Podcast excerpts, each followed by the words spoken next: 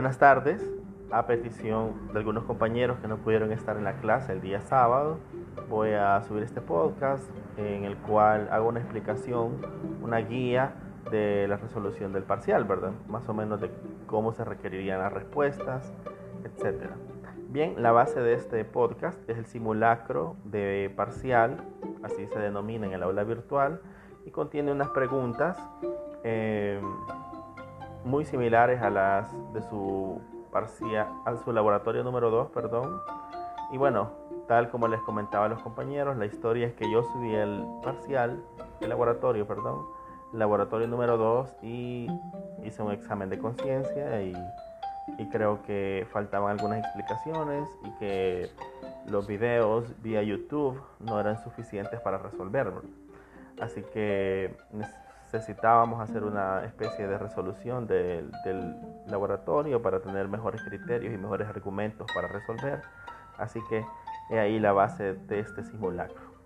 Bien, voy a tomar dos preguntas del simulacro para no hacer tan largo el podcast y serán las preguntas 4. La pregunta 4 dice, la empresa Nightfall de El Salvador elabora pulseras y prendas de cuero y obsidiana y ha recibido un pedido de 5.000 pulseras de parte de una empresa en Canadá. Venta valorada en 50 mil dólares. Los canadienses quieren que tal mercancía sea etiquetada y empaquetada eh, con un forraje especial en territorio mexicano. La consulta, le consultan a usted como experto en aduanas qué posibles regímenes habría que utilizar para esta operación. Postdata puede utilizar los medios de transporte que usted decida. Bien, en los, empezando por el final, eh, por ahí me hacía la pregunta Ruth en cuanto a cómo así que los medios de transporte, si los podemos utilizar todos, solo podemos utilizar dos, podríamos hacerlo en avión, podríamos hacer eh, varios buses de aquí a Canadá, etc. Y sí, esa es precisamente parte del ejercicio. Parte del ejercicio es que ustedes decidan qué tipo de transporte, así que podría ser transporte terrestre del Salvador Guatemala, Guatemala México, ahí se ingresaba en México, luego transporte internacional eh, régimen de transporte internacional de, por el territorio mexicano, luego de régimen de transporte internacional en territorio estadounidense o combinarlo, ¿verdad? Por ejemplo, de El Salvador a México, transporte aéreo, y luego de México a Canadá, transporte terrestre. Bueno, eso iba a ser parte del juego, determinar los regímenes de transporte, eh, el régimen de transporte, y ustedes iban a conjugar el tipo de, de vía de transporte el régimen de transporte internacional, el régimen aduanero y el medio de transporte sería vía terrestre o vía aéreo, incluso por vía marítima. Bien, eh, esa sería parte de la resolución de la, de la pregunta número 4 y ahí nos vamos a qué tipo de regímenes utilizaríamos.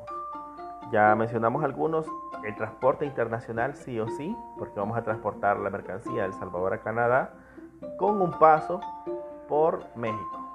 Así que el transporte internacional sería uno que definitivamente haremos. Otro, la mercancía, ¿para qué va a Canadá? ¿Para que se consuma del todo o para hacer una mejoría en Canadá? La respuesta es, bueno, a, la empresa canadiense, según el ejercicio, le gustaron mucho estas prendas y los quiere para venta en almacenes canadienses. Entonces, el Salvador, en este caso, hace una exportación definitiva. La empresa salvadoreña Nightfall hace una exportación definitiva, régimen de exportación definitiva. Para el caso en Canadá, cuando ingrese a territorio canadiense será por vía de importación definitiva, porque las pulseras, la mercancía va para quedarse, para consumirse de forma total en Canadá. Bien, ahora nos falta un elemento, que sería el elemento de México.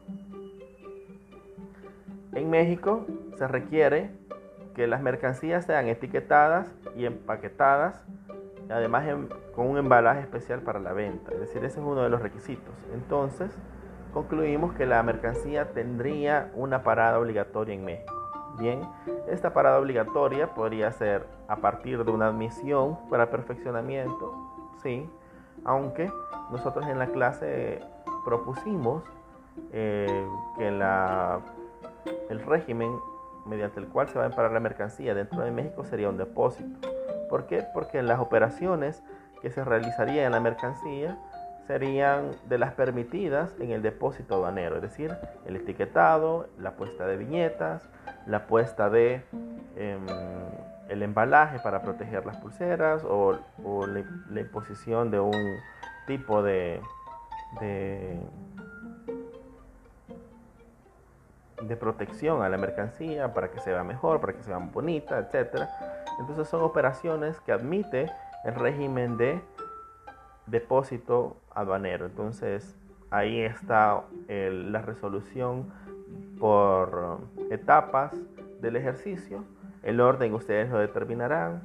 Transporte, exportación, exportación, transporte, transporte, em, depósito aduanero admisión temporal, luego transporte e importación definitiva para el caso, para el caso canadiense.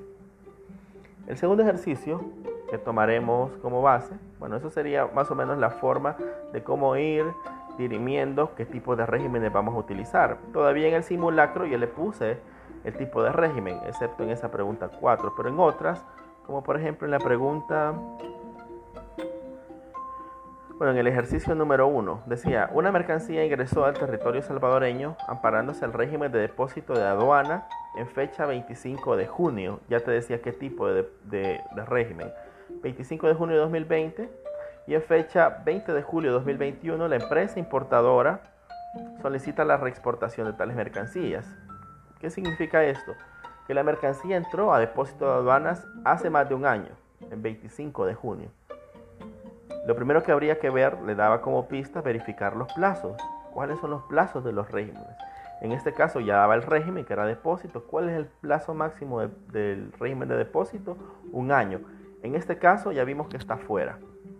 Así que el, el hecho de hacer la reimportación de forma directa, porque ya pasó un año y ya no la queremos ahí la mercancía, tenía ciertas complicaciones. Las preguntas eran, ¿será procedente autorizarle la reexportación solicitada? ¿Por qué? Sí o no, ¿por qué? Fundamente. Bueno, en principio era no, ¿verdad? Porque ya pasó el plazo, el plazo de del depósito, entonces la mercancía ya tiene otra categoría. Podría ser categoría abandono, podría ser categoría de mercancía para importación definitiva. Entonces, lo primero es que la, exportación, la reexportación o la reexportación para el caso salvadoreño, solo porque sí, solo por solicitud, ya no procede, porque ya se venció el plazo del depósito. Entonces, la vez decía, ¿qué posibles tratamientos se le podría dar a estas mercancías?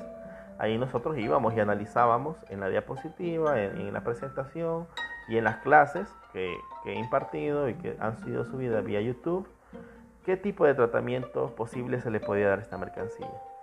Uno, podían ser destruidas. Dos, caían en abandono y subastadas. Tres, em, se ingresaban a territorio aduanero salvadoreño vía importación, es decir, tenía que pagarse los, tributos a la importación y luego si querían reexportarlos, que sería otra cosa, o podía caer alguna excepción en, en la solicitud de, de, la empresa que en primer momento solicitó la, el depósito aduanero, en fin, todo eso sí va a ser una respuesta que vamos a formular a partir de eh, las diapositivas y de, la, y de las clases que se enviaron.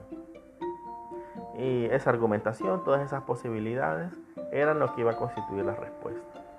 Así que esto es parte del simulacro. Realmente el día de la clase nos extendimos más, pero el punto es ir jugando con los distintos tipos de regímenes aduaneros que podrían destinarse las mercancías en una operación determinada.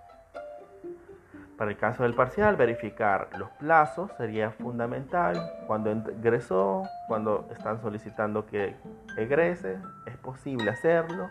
Otro elemento importante es lo que yo les decía como regímenes espejo, ¿verdad? Claro, para un producto que sale del Salvador, un producto que sale del Salvador, eh, estamos hablando de una exportación, pero a su vez el régimen mediante el cual va a ingresar ese producto o mercancía en el país de destino va a ser una importación definitiva, si va a consumirse. Entonces, nunca es que los regímenes juegan solo, nunca es que juegan solo, siempre hay un régimen de destino al país donde la mercancía va, va, va siendo llevada.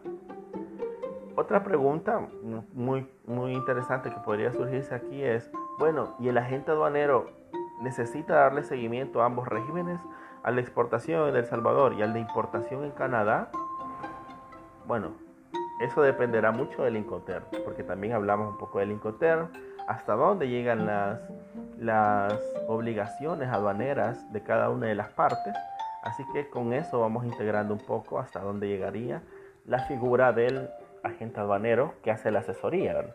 En este caso las preguntas son bastante amplias de que determine cuáles son los, los regímenes, así que entenderíamos que a usted le correspondería arreglar el papeleo para cada aduana de cada país por el cual la mercancía va a ser trasladada a su destino de consumo.